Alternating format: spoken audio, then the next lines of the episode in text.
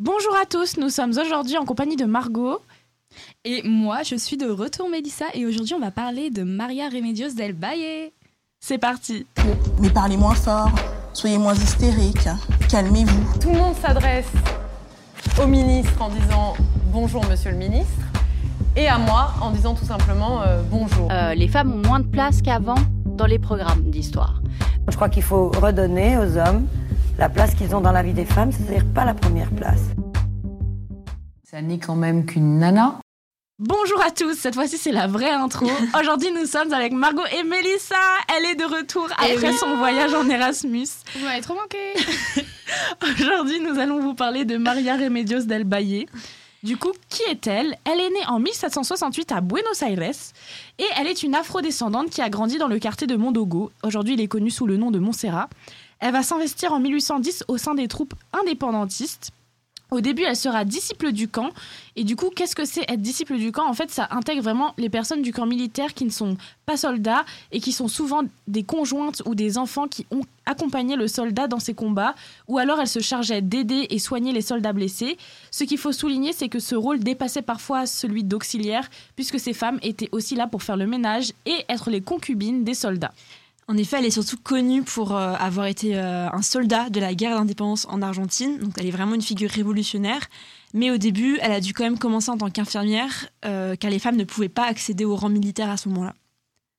Ouais, elle était aussi une parda, un mot qu'ils utilisent pour catégoriser les femmes qui étaient appliquées aux descendants d'esclaves africains dans la guerre. Elle est surnommée Madre de la Patria. Tu peux nous expliquer pourquoi, Mélissa?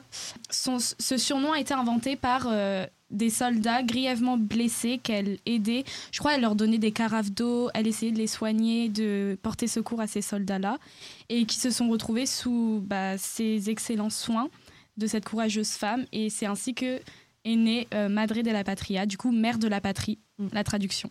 C'est ça. Du coup, moi, je vais un peu vous expliquer le contexte euh, politique et historique euh, où elle a grandi. Donc en effet, à l'époque, il y avait la guerre d'indépendance de l'Argentine, aussi appelée la guerre des provinces unies du Rio et de la Plata.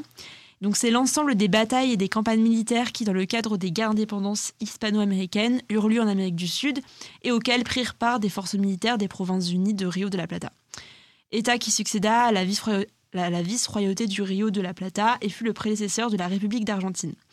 La guerre, elle dura, dura 15 ans et s'acheva par la victoire des, indépendantistes, dont Maria faisait partie, qui, tout en parvenant à consolider l'indépendance de l'Argentine, avaient en même temps apporté leur concours à celle d'autres pays d'Amérique du Sud. Et donc, les adversaires en présence sont qualifiés de patriotes ou de royalistes. Donc, le, le conflit opposait euh, les partisans de l'indépendance de leur patrie et de la création de nouveaux États américains, et ceux qui, au contraire, tenaient à ce que les territoires concernés demeurent sous l'autorité de la monarchie espagnole du, roi, du roi Ferdinand VII. Et aussi, euh, il y a le général euh, Juan José Viamante qui a dit, enfin c'était un héros de l'indépendance euh, et à l'époque député au Conseil des représentants de la province de Buenos Aires. Et il a reconnu Maria Remedios et il a dit d'elle que vous êtes la capitaine, celle qui nous a accompagnés au, au Pérou, la mère de la nation, c'est une héroïne. Et il a demandé à la législature une rétribution monétaire pour Maria Remedios. Oui, parce qu'en effet, cette expédition dont il parle dans, cette citation, c'était celle du Haut-Pérou et c'est la première expédition où elle a combattu, en fait, en plus d'aider les soldats à se remettre de leurs blessures en étant infirmière. Elle a notamment défendu l'Argentine lors de la deuxième invasion anglaise en 1807. Et l'armée dans laquelle elle se trouvait s'appelait l'armée du Nord et elle était commandée par Manuel Belgrano. C'est en 1811 qu'elle combat dans la bataille de Waki, qui est pour l'armée du Nord un désastre puisqu'elle va la perdre, et c'est aussi à ce moment-là, malheureusement, que Maria va perdre son mari et ses deux fils. Mais elle ne se laisse pas faire pour autant puisqu'elle rebondit et va participer à deux victoires, celle de Tucumán en 1812 et Salta en 1813. Et c'est après cela qu'elle sera nommée capitaine de l'armée du Nord par Manuel Belgrano. Elle va participer aussi aux défaites de Vilcabugio et Aoyama, où elle est blessée par balle et faite prisonnière par les royalistes du gouvernement qui la flagellent publiquement durant neuf jours. Elle se démarque notamment dans la bataille d'Aoyuma, où elle dirige le groupe de femmes connu sous le nom des, Niñas de Aoyuma, groupe qui s'expose en première ligne pour porter assistance aux blessés et combattre aux côtés de l'armée du Nord. Du coup, on peut se poser la question a-t-elle la reconnaissance qu'elle mérite? Alors, il y a ouais. eu Ça a mis beaucoup de temps à être Ouais, reconnu. c'est ouais. Du coup, il y a eu un projet de récupération dans les années 1930 avec l'historien Carlos Ibarguren qui note pour la première fois ses exploits héroïques. Ce projet met en valeur la réévaluation des contributions des descendants africains, argentins. Et du coup, bah, Maria Remedios del Valle, euh, Valle elle est, elle est inclue euh, dans, cette, euh, dans cet hommage. Et en 2010, un monument à sa mémoire a été érigé. Et depuis 2013, le 8 novembre est célébré comme le Dia de los Mm. las Afro-Argentinos. Ouais, le jour Argentinas. national des Afro-Argentins Oui, voilà. et Ouais. de la culture afro. Voilà, c'est Et plus. Il a fallu attendre la fin du 19e siècle pour qu'elle soit euh, reconnue. Euh, et d'ailleurs, ça peut être par le, grâce au, à l'historien Carlos Iribargoen, qui note euh, pour la première fois ses exploits hé- héroïques. Et il faut aussi souligner qu'on a souvent oublié la contribution des descendants d'Africains de l'Argentine, parce qu'en fait, on avait, on, pourtant, on- ils avaient quand même euh, mis en valeur justement des femmes qui avaient contribué à la guerre d'indépendance de l'Argentine, mais elle, bizarrement, elle a été un peu mise de côté. Euh, Je pense que ça devait sûrement être dû aussi à sa couleur de peau. Mais maintenant, aujourd'hui, ouais, c'est une figure assez, euh, comme tu l'as dit, Mélissa, euh, hyper, enfin, assez reconnue et tout, euh, chaque année. Une fois que l'indépendance de l'Argentine a été déclarée, il était dit par de nombreuses sources qu'elle s'était retrouvée à la rue en mendiant. Et c'est en 1826 qu'elle va essayer de percevoir une pension pour les services qu'elle a rendus à la nation et la perte de son mari et ses fils dans les batailles.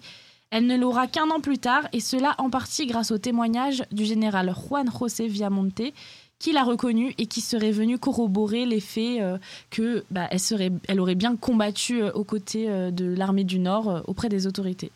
Et du coup, euh, comment est-elle morte et quand? À quelle date?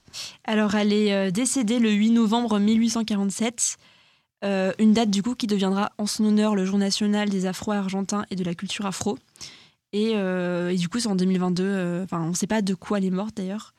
Et c'est en 2022 qu'elle va, il va y avoir une statue qui Mm. va être inaugurée en son effigie dans le quartier de Constitución de, à Buenos Aires. Et depuis l'année dernière, elle est sur les billets des 500 pesos avec euh, justement euh, Manuel Belgrado. Et on voulait vous parler d'elle parce qu'en fait, c'est aussi un... important d'en parler euh, vu euh, le contexte politique aussi de ce qui se passe euh, en Argentine, qui, de, qui est du coup d'extrême droite et du coup euh, de plus en plus raciste. Pour bien la décrire et que vous voyez euh, comment elle était, j'ai ici un texte de, écrit par Daniel Brion qui la décrit. Elle était une femme à une époque où être une femme était une condamnation. Elle était noire quand être noire signifiait être esclave. Elle était pauvre quand être pauvre était la devise la plus fréquente, parmi ceux qui n'avaient même pas assez d'argent pour manger. Elle était un soldat, quand être un soldat signifiait laisser son corps sur le champ de bataille, même si elle a survécu. Elle a été enterrée dans l'oubli lorsque le panthéon des héros ne comprenait pas de femmes ni les noirs, ni les pauvres, ni les soldats. Elle était tout cela ensemble. Magnifique texte. Ouais, très beau texte. C'est vrai. du coup, j'espère que vous avez retenu cette femme. Nous allons la résumer pour que vous l'ayez bien en tête. Donc, qu'il faut bien retenir, c'est qu'elle était très très courageuse euh, pour se battre euh, et je pense que c'était quelqu'un Bah, c'était une femme quand même à une, enfin, à une époque où euh, c'était rare de voir euh, des femmes justement dans des postes de prise de décision et elle, était, elle a été capitaine et du coup enfin, ça c'est pas anodin au Oui. 19e siècle de voir ça. Une femme qui a été oubliée et qu'on Mm. a voulu euh, remettre à l'honneur aujourd'hui. Mhm. Voilà, merci. Merci à Attends. tous. Merci beaucoup de nous avoir écoutés. On vous laisse et on se dit à dans deux semaines pour un nouveau podcast. Bisous. Au revoir.